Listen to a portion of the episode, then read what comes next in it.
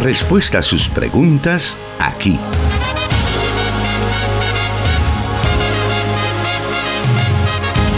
En Solución Bíblica. Comenzamos.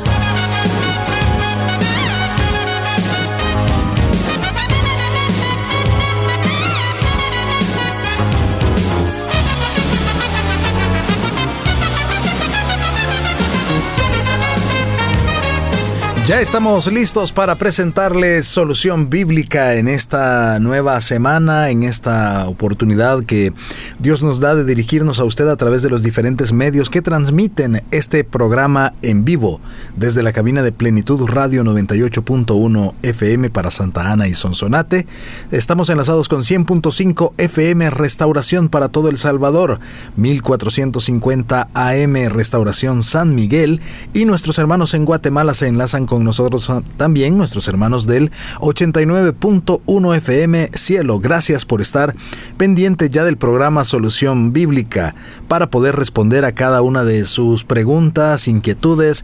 Está ya con nosotros el encargado que es el pastor Jonathan Medrano. Bienvenido, pastor. Gracias hermano Miguel, un saludo para todos nuestros oyentes que en diferentes partes del país y también fuera de nuestras fronteras ya están pendientes de una nueva emisión del programa Solución Bíblica que se transmite en vivo desde la cabina del 98.1 FM acá en la ciudad de Santa Ana y específicamente desde las instalaciones de Iglesia Elim de Santa Ana. Así es, estamos muy complacidos de poder recibir cada semana los reportes de nuestra audiencia que siguen el programa y que han aprendido en estos años que hemos estado junto a usted eh, muchísimo acerca de la palabra de Dios y eso nos complace mucho conocer también dónde usted nos está escuchando y el alcance que este programa tiene.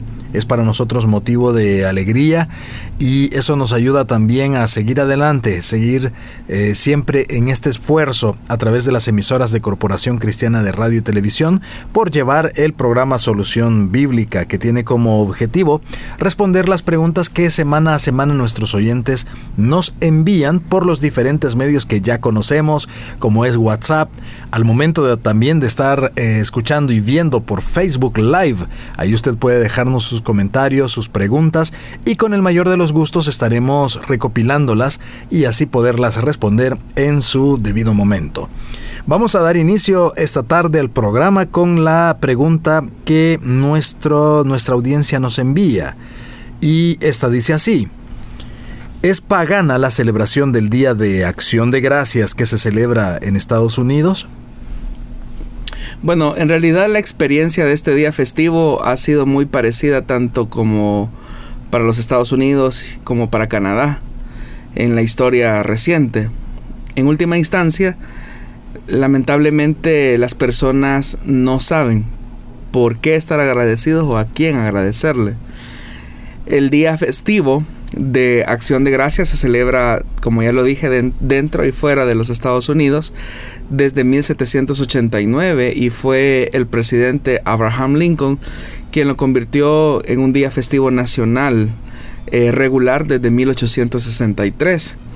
Y en realidad el motivo de esta fecha era para recordar las bendiciones del Señor, especialmente la provisión y el cuidado que Dios había tenido a los peregrinos, eh, la primera colonia eh, de europeos que se estableció en América del Norte. Recordemos que cuando ellos llegaron de Inglaterra en el año de 1620, este grupo de cristianos buscaba una tierra para hacer una nueva vida eh, para ellos, para sus familias, donde pudieran tener una identidad más pura, para adorar a Dios en completa libertad.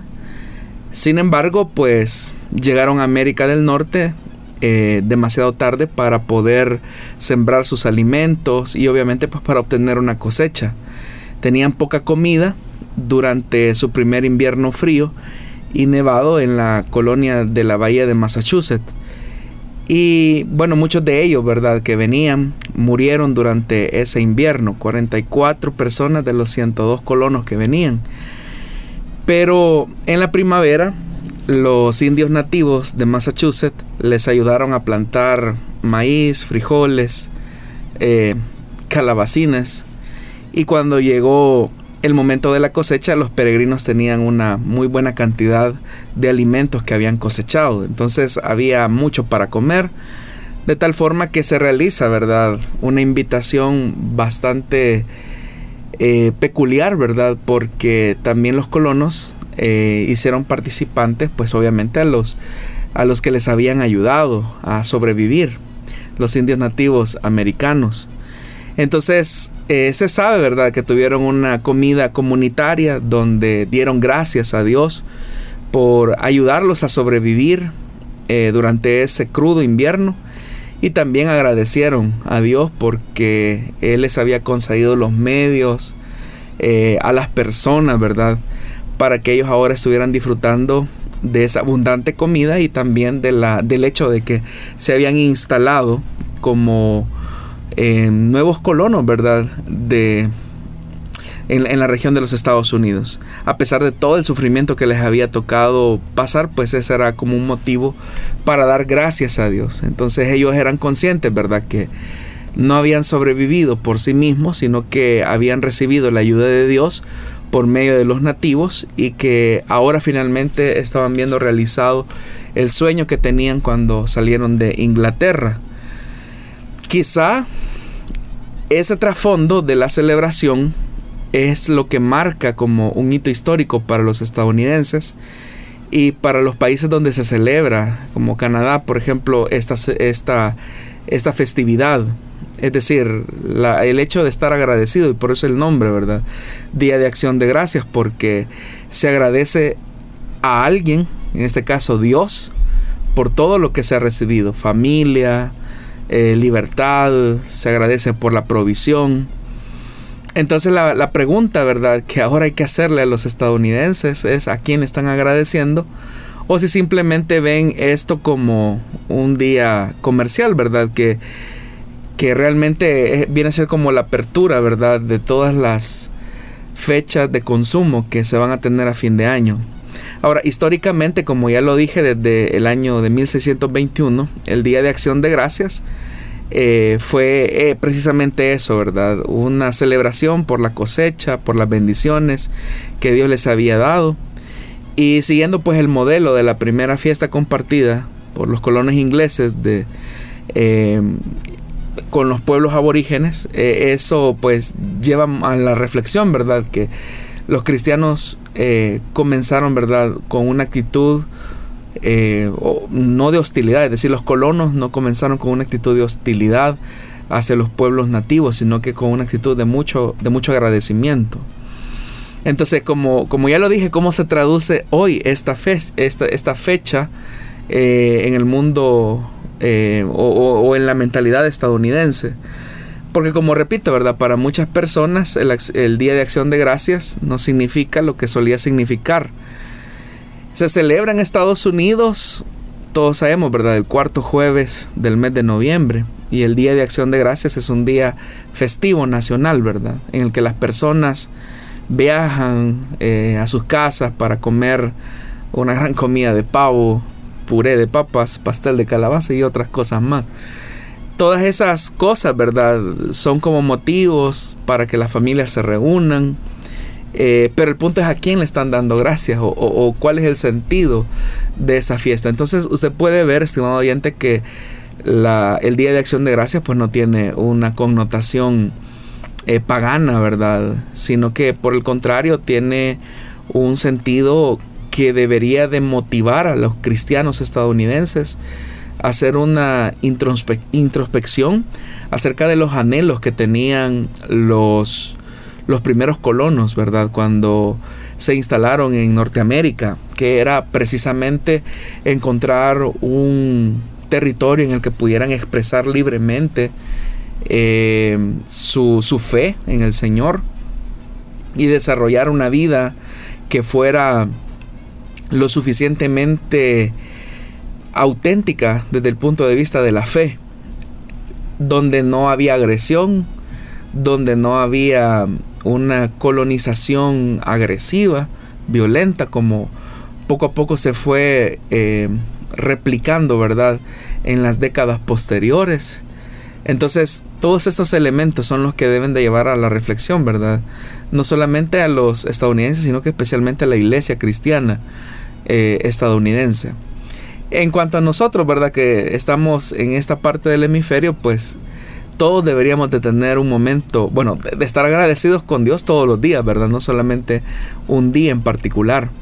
Pero como repito, ¿verdad? El Día de Acción de Gracias es como ese banderillazo de salida para todas las fiestas o los días de consumo, donde prácticamente todo se vuelve en, una, en un ambiente comercial. Entonces, eh, lo, que, lo que preocupa, ¿verdad? Es que se pierda de perspectiva el origen de esta, de esta fiesta o de este día y no se entienda que eh, no se llegue a la conciencia que todas las cosas provienen de Dios, fueron hechas por Él y para Él y dentro de esas cosas creadas, dentro de esas realidades creadas estamos nosotros.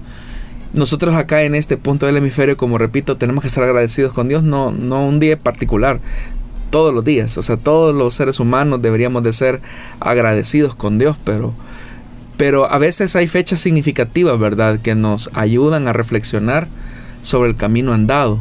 Y es para em, agradecer al Señor por su infinita misericordia, que es el que nos sustenta, que es el que nos provee los medios, los recursos, las personas, las relaciones que nos ayudan a salir adelante.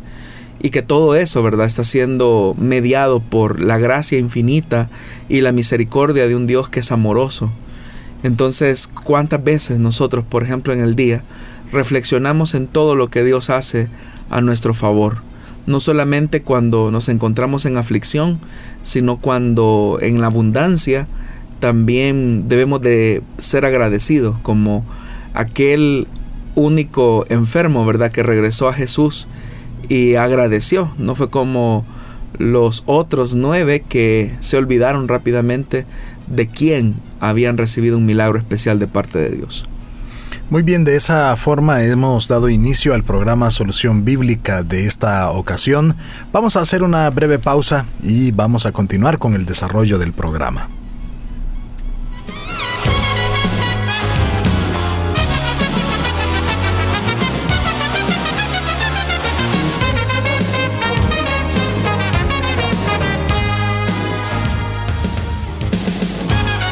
Transmitiendo solución bíblica para El Salvador y el mundo.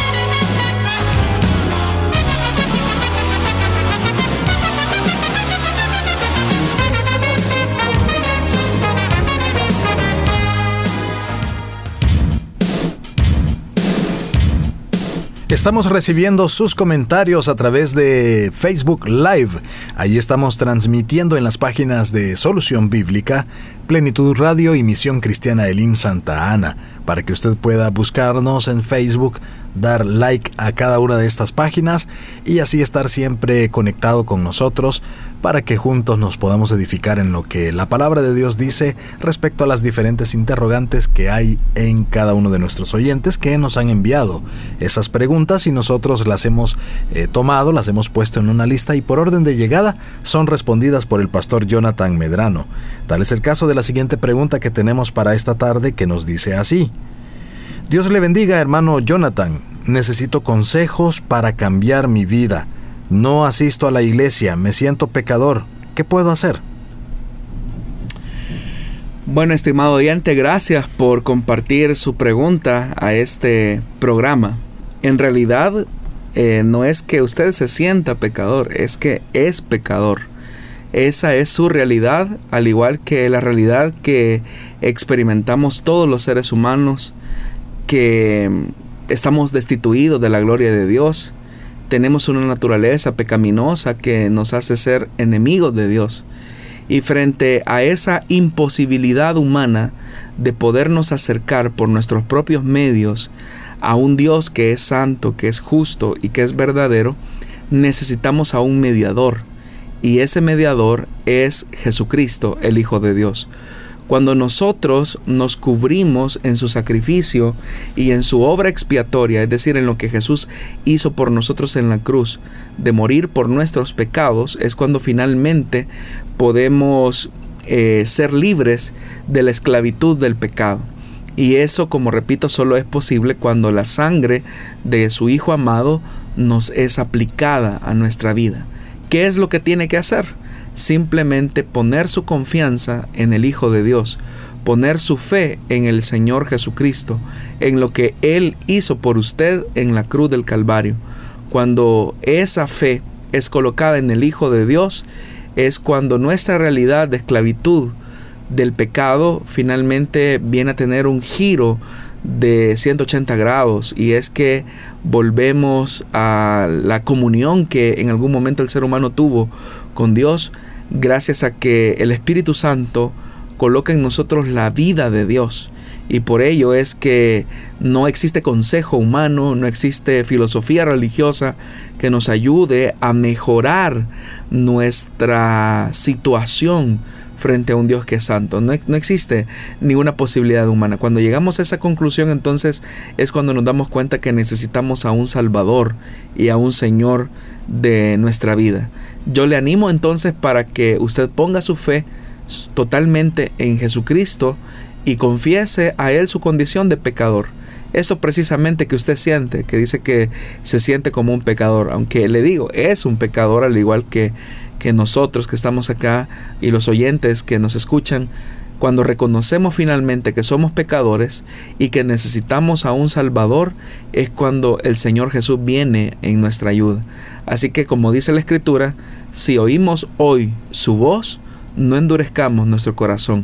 Le animo entonces para que usted se pueda comunicar con nosotros y con gusto nosotros podemos orar por usted al finalizar este programa y así usted pueda rendirle su vida al Hijo de Dios. Muy bien, gracias pastor por esa respuesta. Eh, vamos a aprovechar también este bloque para introducir otra pregunta que nos han enviado y nos dice así, soy un estudiante de arte y por tanto veo muchos temas sobre la cultura y recientemente he tenido contacto con la cultura prehispánica y pues la verdad me siento un poco incómodo con este tema, nos dice el oyente. Bueno, en realidad el oyente no nos dice, ¿verdad?, cuál es la, la razón, ¿verdad?, por la cual se siente incómodo con la cultura prehispánica. O sea, ¿qué, qué aspecto de la cultura prehispánica le coloca a usted en una situación de incomodidad. Pero aprovechando esta pregunta, es interesante entender que la cultura es a menudo concebida con demasiada estrechez. De esta forma es que la definición que resulta mm, le falta tanto alcance como percepción, amplitud y, y profundidad, ¿verdad? Y cómo el cristiano debe de relacionarse con la cultura. Hay gente, por ejemplo, que identifica la cultura con el refinamiento de los modales, la cortesía social, la urbanidad o con el barniz de la sociedad formal, ¿verdad? Y específicamente la anglosajona o la inglesa particularmente. Para otros la cultura viene siendo como el sinónimo de un buen gusto en cuanto al tema de la decoración interior de un lugar, la pintura, la música, la literatura. Pero en realidad tal cultura individual no es concebible, estimados oyentes, si no entendemos que la cultura de la sociedad pertenece a un todo. Una sociedad caracterizada por la reflexión, la sensibilidad a la belleza, eh, a, la, a la belleza tanto inteligente y viva, no necesariamente llena el estándar divino y eso es una realidad. Y es acá donde resulta un poco confuso para algunos cristianos eh, haber crecido entonando eh, algunos cantos, ¿verdad? Como aquel que dice que no puede el mundo ser mi hogar, ¿verdad? Y entonces todo lo que está en el mundo se desecha. Y otros entonan también cantos un poco antagónicos, eh, señalando, ¿verdad? Que todo le pertenece al Señor, incluido, o sea, todo lo creado, ¿verdad? Entonces, estos cantos o estas expresiones de los cristianos encarnan la realidad de dos respuestas cristianas que muchas veces son frecuentes y aparentemente contradictorias acerca de la cultura en el sentido general. Entonces, mientras unos ven este mundo como un páramo de impiedad con el que el cristiano no debe de relacionarse lo más posible, otros entienden que la transformación cultural prácticamente es un sinónimo, ¿verdad?, de una actividad del reino de Dios. Entonces, la cultura, vista desde este punto de vista, usted puede notar, no es algo neutral. La, cultura eh, lleva implícito el elemento ético o religioso, porque el logro humano en sí mismo no ocurre sin un propósito, sino que busca alcanzar ciertos fines, los cuales pueden ser buenos o pueden ser malos. Recordemos que quienes componen la cultura, quienes conforman la cultura, son seres morales. Eh, y su cultura pues obviamente no puede ser amoral. Debido a esto es que el hombre se vuelve un ser religioso y su cultura también se orienta religiosamente. Entonces no hay una cultura pura en el sentido de ser religiosamente neutral o sin valor ético positivo o negativo porque la realización de esos valores en una cultura eh, puede parecer eh, en la superficie estar interesada únicamente con lo temporal, con los aspectos materiales, pero esto es solamente una apariencia porque el hombre en sí mismo que integra la cultura es un ser espiritual destinado para la eternidad, exhaustivamente responsable para con su creador y su Señor. De tal forma que la escritura desde ese punto de vista eh, nos manda que pensemos de manera holística y sutilmente sabia eh, cómo el señorío de Cristo eh, se penetra en la cultura y trata la manera de contrarrestar aquellos valores que son opuestos al Dios de la vida, porque nosotros como cristianos entendemos que todas las cosas han sido creadas por Él, eh, para Él y, eso pues nos vincula a nosotros como ciudadanos de este reino. Entonces la complejidad de todo esto ordena, ¿verdad? Nuestro servicio y nuestra perspectiva en el aspecto cultural a que debemos de tratar la manera de entender que el señorío de Cristo abarca todas las cosas. Entonces debemos de aprender, ¿verdad? A confiar y a obedecer a Dios dejando los resultados que la escritura y la historia nos van enseñando, que a veces, ¿verdad? La fidelidad a Dios produce un despertar en la cultura, produce una renovación, pero a veces también, ¿verdad? La fidelidad al mensaje del Evangelio produce desde la cultura una persecución y una ola de violencia que muchas veces acaba con la vida de aquellos que tratan la manera de vivir de una manera contraria a los valores culturales que son antagónicos al reino de Dios. Y esas realidades, esa dimensión, eh, se puede conjugar en diferentes momentos y a veces puede ser a favor, a veces en contra. Entonces, dado que la creación, ¿verdad?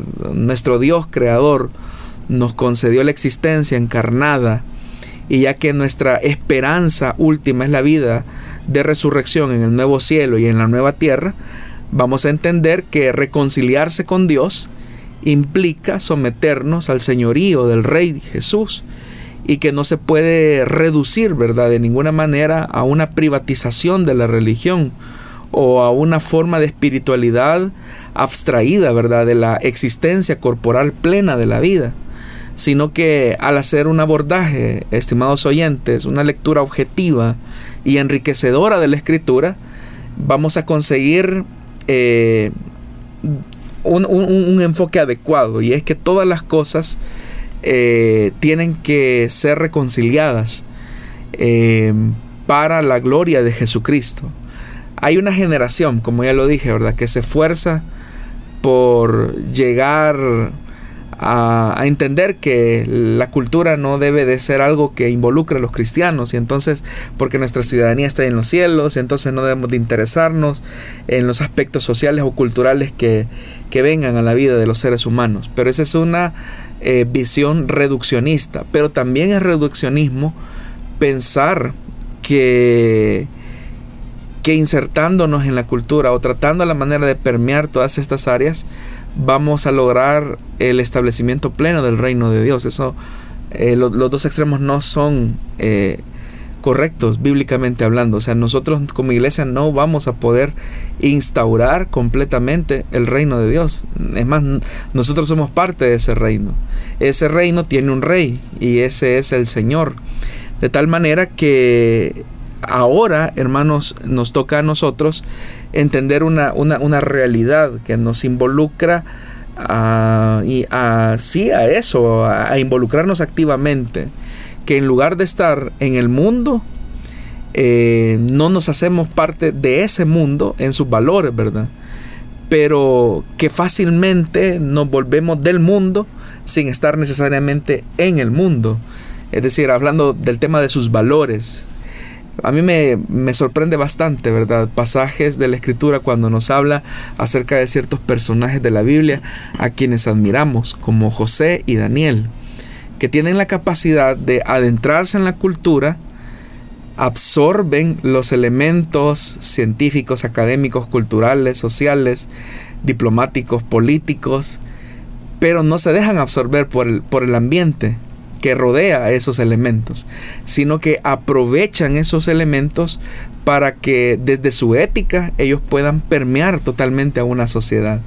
De tal forma que encontramos a un José que aprende, que aprende, por ejemplo, el idioma egipcio, aprende de la diplomacia egipcia, aprende de la administración, aprende acerca del gobierno, pero manteniendo su ética, su enfoque y obediencia a un único Dios verdadero que responde a ese plan de salvación por medio de ese pueblo que Dios está levantando. Es decir, a pesar de que Él está en Egipto, pero Él comprende que Él es parte de una promesa todavía mayor de salvación que, le fue entregada a sus antepasados, específicamente a Abraham.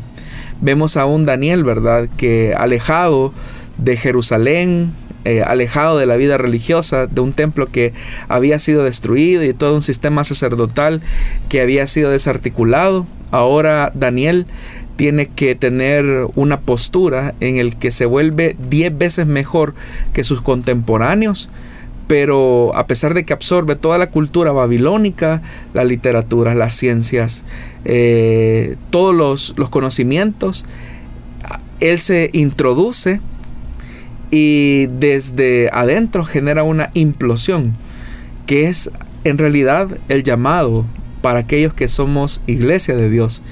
Significa que nosotros podemos introducirnos en la cultura asumiendo una actitud misionera frente a ella. No basta solamente con tener un sentido crítico de aquello que está mal, sino que esto nos conduce a involucrarnos de manera activa y asumir nuestra conciencia de reino de Dios, pero convirtiéndonos en misioneros auténticos en cualquiera de las áreas o las esferas que la sociedad nos permita eh, introducirnos desde, desde nuestra trinchera, ¿verdad? Eh, porque evangelismo no solamente hace el pastor que predica o el evangelista que va a las naciones, sino que un apóstol de Jesucristo también es aquel que desde la ética cristiana forma a las nuevas generaciones desde un aula de una escuela pública. Actúa también eh, como misionero de Jesús, aquel médico que con una actitud compasiva trata a sus pacientes como Jesús trató a los enfermos en su época.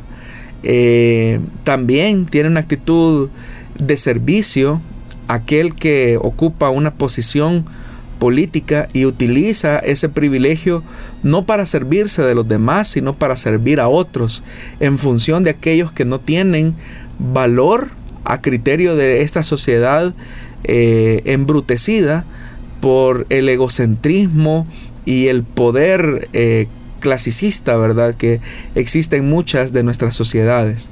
Entonces, por eso es que, estimada o estimado estudiante, estimado joven, eh, aunque no conozco, ¿verdad?, qué es lo que te ha incomodado de lo que estás aprendiendo, debes de entender algo. Eh, debes de ser un misionero ahí donde el Señor te haya puesto a aprender. Y seguramente, ¿verdad? Yo no sé qué es lo que te ha resultado como un poco chocante ah, durante este proceso de formación, pero lo que sí no me cabe la menor duda es que Dios te llama a tener una, una, una actitud eh, misional, ¿verdad? Del Evangelio frente a esa realidad que te toca hoy vivir como, como estudiante. Ser 10 veces mejor. Hay personas que creen que la cultura puede cambiar la naturaleza del hombre, pero ¿qué dice la Biblia respecto a eso? Bueno, en realidad, hermano, ahí es donde nos encontramos en el otro extremo, ¿verdad? Que con respecto a la cultura, eh, que en verdad, ¿verdad? O sea, que, en realidad busca la, perfección en el sentido de la realización, pero debemos de entender que la cultura no es lo opuesto a, a la depravación. O sea, una sociedad, digamos, caracterizada por la reflexión, la sensibilidad, la belleza, inteligente y viva, no necesariamente, como ya lo dijimos, eh, llena el estándar divino. Eh, la contemplación intelectual y la razón en realidad no determina el curso de la vida del hombre porque no son la fuente principal de la acción transformadora de un, de un ser humano. Si bien es cierto, los aspectos culturales pueden ser un reflejo de la gracia común de Dios en el sentido de que esto frena en cierta medida la maldad de los hombres, esto no implica que esto genere una transformación o erradique el problema de raíz. Por eso es que cuando el apóstol Pablo escribía su carta a los romanos en el capítulo 1, él dice lo siguiente, a pesar de haber conocido a Dios, ¿verdad? Por medio de la creación y todo lo que Dios hizo. Pablo dice, no lo glorificaron como a Dios, ni le dieron gracias, sino que se extraviaron en sus inútiles razonamientos y se les oscureció su insensato corazón. Aunque afirmaban ser sabios, se volvieron necios y cambiaron la gloria del Dios inmortal por imágenes que eran réplicas del hombre mortal. Entonces pensar que es verdad que los elementos culturales o la cultura misma puede refrenar la maldad del hombre, pero no erradican el origen de esa maldad. Es cierto, ¿verdad?, que en países del primer mundo, donde hay una apuesta a, los, a la cultura, ¿verdad?, al arte, a la música, a la literatura, eh, donde la educación es uno de los de las prioridades del, del, Estado, donde se apuesta a la formación y al desarrollo de sus ciudadanos, eso de alguna manera, ¿verdad?, refrena la maldad de los, de los hombres. A diferencia de nuestros países, ¿verdad? Donde la educación, la cultura siempre están en el último escaño de asignación presupuestaria por parte del Estado. Y obviamente pues eso acentúa la marginación, la pobreza, la exclusión, que se vuelve como en un patógeno, ¿verdad? Que en su momento exacerba la violencia. Por eso es que eh, mientras un Estado eh, promueva eh, una inversión significativa en el desarrollo de su población, eso ayuda. Pero hay una responsabilidad que solamente le compete a Dios y esa es la de la transformación por medio del Evangelio. Entonces se necesita, ¿verdad?, que el hombre tenga un encuentro con el Hijo de Dios y donde el señorío de Cristo sea como el elemento predominante que genere esa, ese cambio de la naturaleza del hombre, porque la cultura no puede cambiar al hombre, solamente lo puede hacer el Evangelio por medio de la operación del Espíritu Santo en su corazón que le devuelve la vida a través del el nuevo nacimiento. Respecto también a esta pregunta y en relación al arte, eh, hay algunas disciplinas, por ejemplo, teatro puede ser también algunos estudiantes de música que a través de el estudio de estas eh, disciplinas han abrazado diferentes eh, ideologías, ideologías de género, ideologías eh, donde se niega la existencia de, de Dios incluso. ¿Cómo pueden los cristianos llevar, si quisieran ellos profesionalizarse o quisieran entrar de lleno en la vida artística, sin negar la fe? Bueno, el, camino es cuesta arriba completamente, eso no, lo podemos negar, o sea, será difícil, pero no imposible. Eh, y el punto es que el ambiente no absorba al cristiano, porque si el cristiano ve, por ejemplo, el cristiano ve el arte, las expresiones artísticas, como un campo misionero, pues obviamente que se va a introducir en ese escenario desde su ética cristiana. Pero si su ética se ve comprometida al punto que el ambiente lo absorbe, lo, lo transforma y lo convierte, ¿verdad?, en uno más. Entonces, ¿qué se logró con eso? Absolutamente nada. Eso incluso es, como el tema de, la política. Alguien puede ver la política como un campo misionero, lo cual es legítimo. De, hecho, debe de ser así. Los cristianos deberían de, tener un llamado santo a la política. Pero si la política los absorbe porque su ética no es consistente, entonces ¿de qué sirvió? Absolutamente de nada. Siguió la misma ruta que sigue un político que no conoce de Dios. En cambio, aquel que se introduce a estas esferas debe de hacerlo desde su ética cristiana, para no ser piedra de tropiezo para la gente, escándalo para la iglesia y una vergüenza, ¿verdad?, para la causa del Evangelio. Muy bien, vamos a irnos a una nueva pausa, muy breve por cierto, y volvemos con más de Solución Bíblica.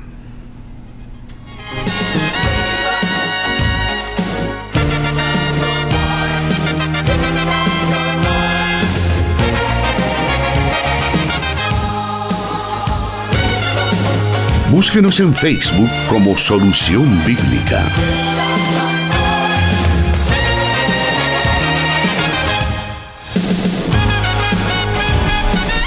Vamos a continuar con el programa Solución Bíblica en esta tarde y vamos a aprovechar eh, estos momentos para dar lectura a otra de las preguntas que ha llegado hasta nuestra cabina. Y nos dice así, Dios les bendiga, hermanos. Les saludo desde México. Una persona que se casó por la Iglesia Católica, siendo católica, y se separó, y enseguida se convirtió al Evangelio, ¿se puede casar por la Iglesia cristiana con otra cristiana?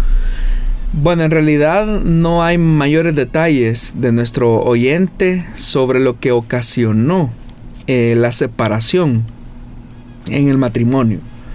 Para tratar la manera de responder a esa pregunta, la primera carta del apóstol Pablo a los Corintios en el capítulo 7, versículo 10, el apóstol dice, a los casados les doy la siguiente orden, no yo, sino el Señor, que la mujer no se separe de su esposo. Sin embargo, si se separa, que no se vuelva a casar. De lo contrario, que se reconcilie con su esposo. Asimismo, que el hombre no se divorcie de su esposa.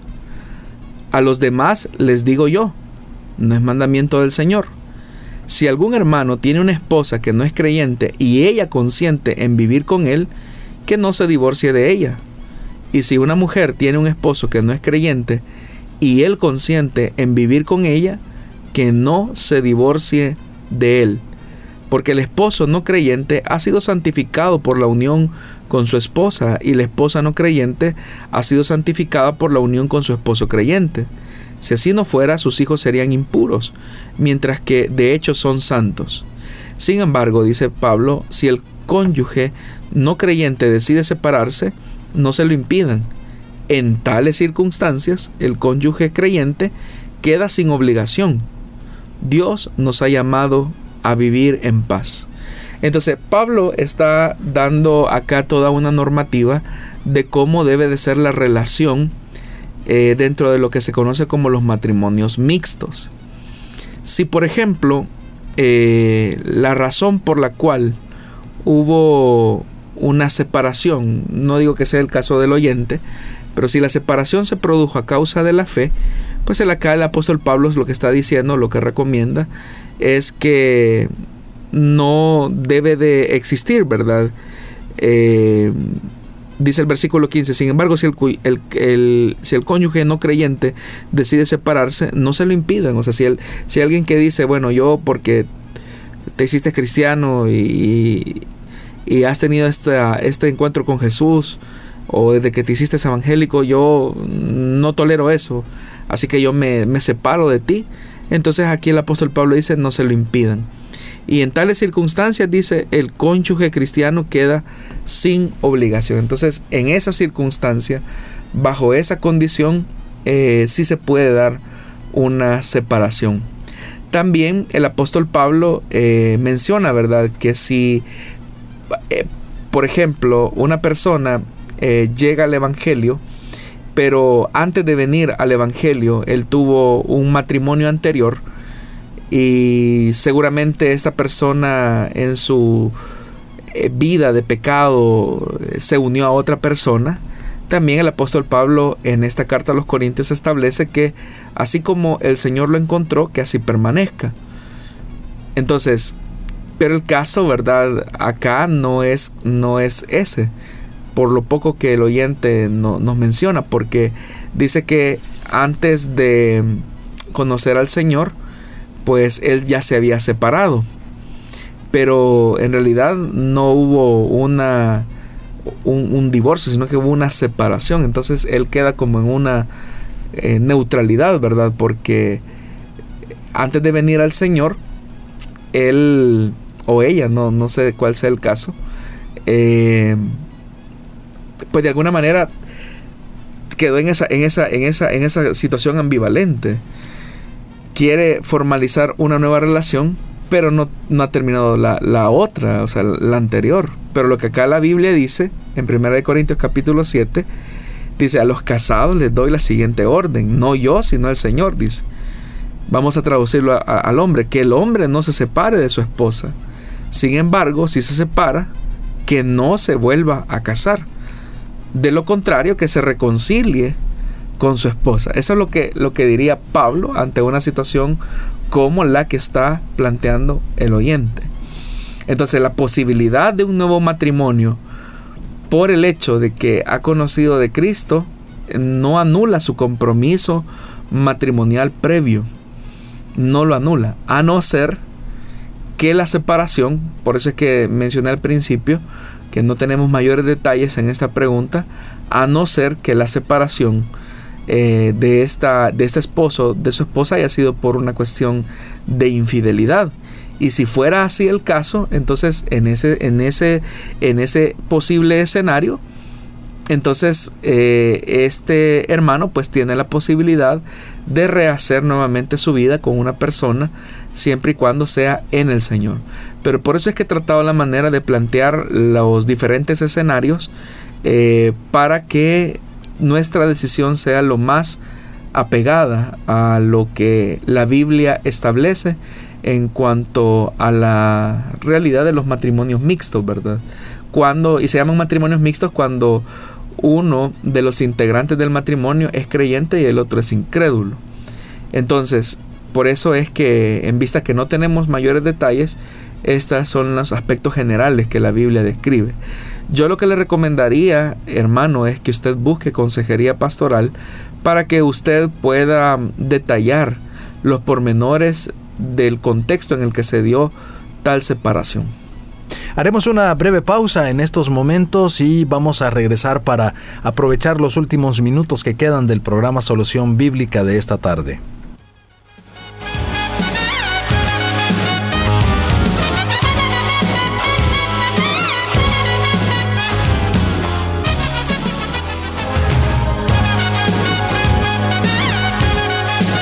Solución Bíblica. Puede escucharlo en SoundCloud.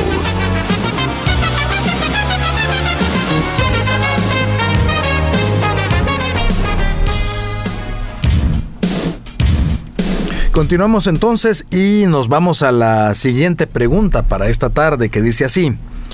¿Se puede recibir la investidura del poder del Espíritu Santo sin haber sido bautizado en agua? ¿O ¿qué debe ir primero? ¿Hay una secuencia después de recibir a Cristo? Bueno, en realidad al hablar eh, acerca de eso, ya en otros programas hemos tratado la manera de, de ordenar, ¿verdad? ¿Qué es lo que dice la escritura con respecto a esto? Habría que respondernos primero la pregunta ¿para quiénes es el bautismo en el Espíritu Santo?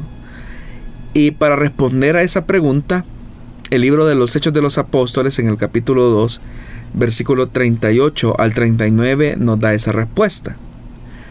Dice la Biblia, arrepiéntanse y bautícese cada uno de ustedes en el nombre de Jesucristo para perdón de sus pecados, les contestó Pedro.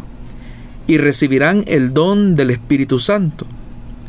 En efecto, la promesa es para ustedes, para sus hijos y para todos los extranjeros, es decir, para todos aquellos a quienes el Señor nuestro Dios quiera llamar. Entonces lo primero que tenemos que decir es que el bautismo en el Espíritu Santo es para todos aquellos a quienes el Señor nuestro Dios quiera llamar. Entonces, ¿cuáles son como las condiciones para recibir el bautismo en el Espíritu Santo? Solamente una es la condición.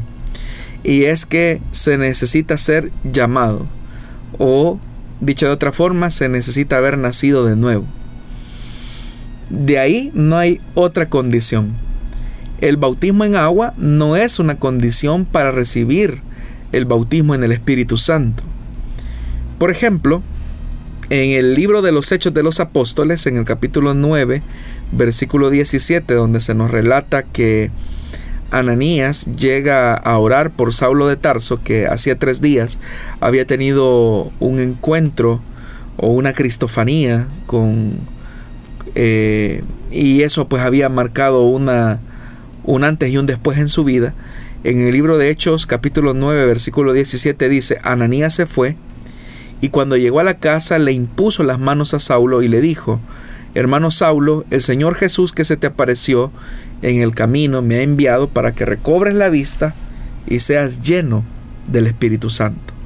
Vemos entonces que Pablo, eh, o Saulo conocido también en este pasaje, no había sido bautizado en agua y Ananías dice que él había llegado para dos cosas, para que recobrara la vista y para que fuera lleno del Espíritu Santo, que es otra forma de decir eh, ser bautizado en el Espíritu. Cuando se da también el Pentecostés gentil, como algunos también lo llaman, en Hechos capítulo 10, versículo 44 eh, y versículo 47, vemos que todos los que estaban reunidos en casa de Cornelio estaban escuchando la predicación de Pedro o el testimonio de Pedro. Y dice ese pasaje, mientras Pedro estaba todavía hablando, el Espíritu Santo descendió sobre todos los que escuchaban el mensaje. ¿Acaso alguien puede negar, dice el verso 47, acaso alguien puede negar el agua para quien para que sean bautizados estos que han recibido el Espíritu Santo lo mismo que nosotros? Es decir, que en el caso de lo que se conoció como ese Pentecostés en la casa de Cornelio, ellos fueron bautizados en el Espíritu Santo primero y el bautismo en agua vino después. Entonces significa que el único requisito previo a recibir el bautismo en el Espíritu Santo es la conversión. Puede ser incluso que el bautismo en el Espíritu Santo venga antes del bautismo en agua. Claro que es posible. Puede ser también que el bautismo en el Espíritu Santo venga después del bautismo en agua. También es posible. Entonces todo depende de cómo el Espíritu Santo de manera soberana decida actuar en favor de cada creyente. Vamos a aprovechar estos minutos que restan para el programa Solución Bíblica y estamos recibiendo varios comentarios y algunas, algunas situaciones que nos exponen nuestros oyentes, pero obviamente tenemos que redactarlo y posteriormente darlas a conocer. Esperemos que lo más pronto posible.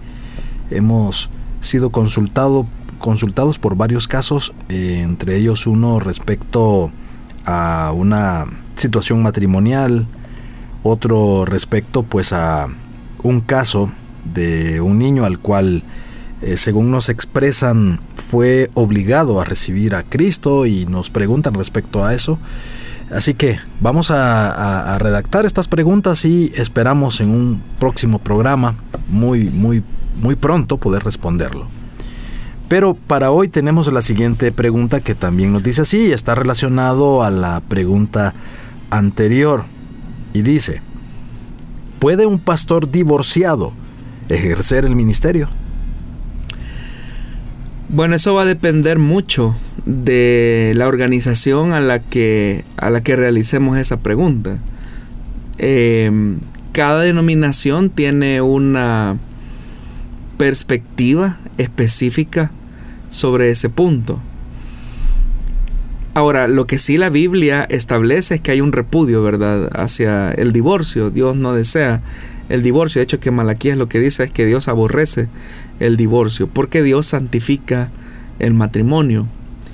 Pero en algunas ocasiones, ¿verdad? Eh, siendo que la condición del hombre eh, lo conduce a ser infiel a sus votos matrimoniales, el Señor en una condición compasiva le concede a una persona el hecho de, divorciarse en ese, en ese escenario. Es decir, cuando existe un escenario de infidelidad, se le concede a la víctima eh, el divorciarse y la posibilidad de un nuevo matrimonio. Entonces, habría que ver si en el caso de, de un pastor que se divorcia, lo hace por eh, precisamente por, por, una cuestión de, infidelidad eh, en su matrimonio, ¿verdad? Entonces, hay iglesias, ¿verdad? Que aun cuando quizás el pastor haya sido la víctima de infidelidad, eh, censuran la acción ministerial de ese,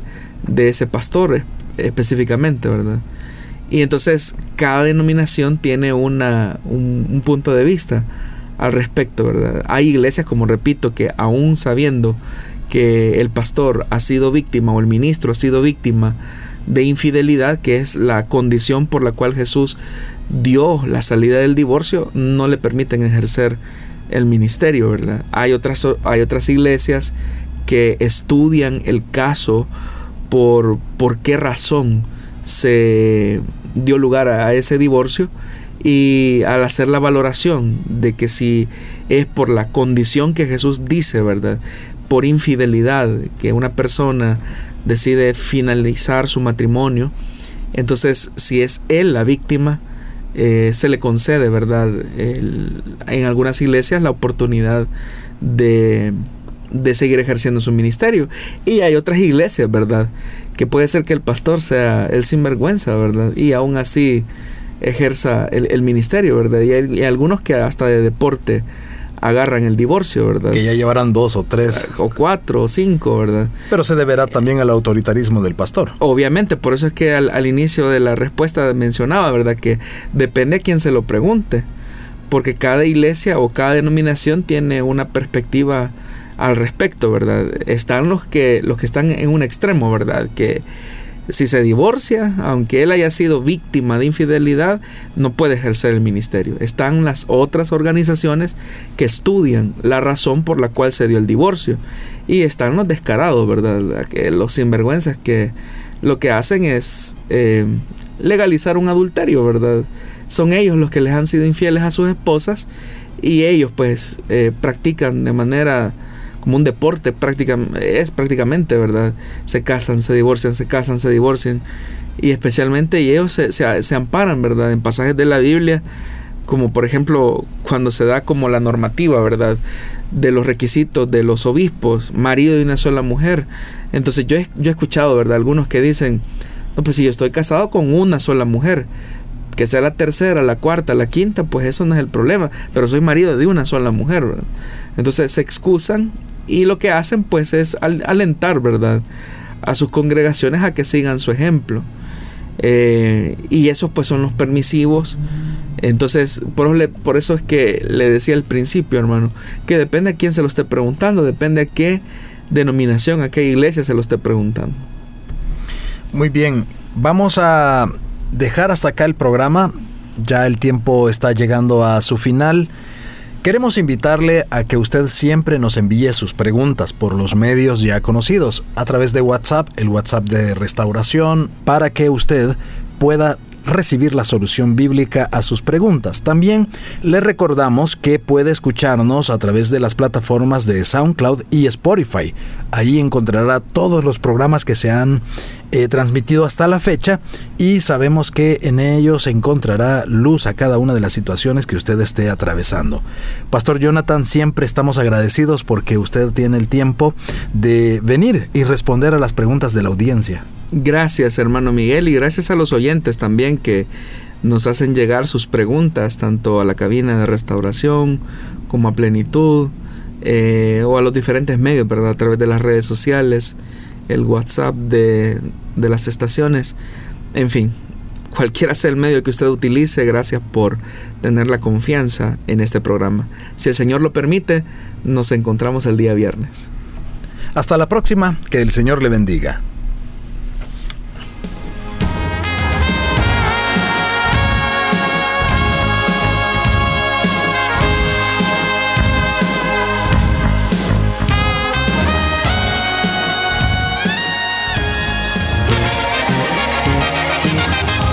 Dios da la sabiduría y el conocimiento. Solución bíblica.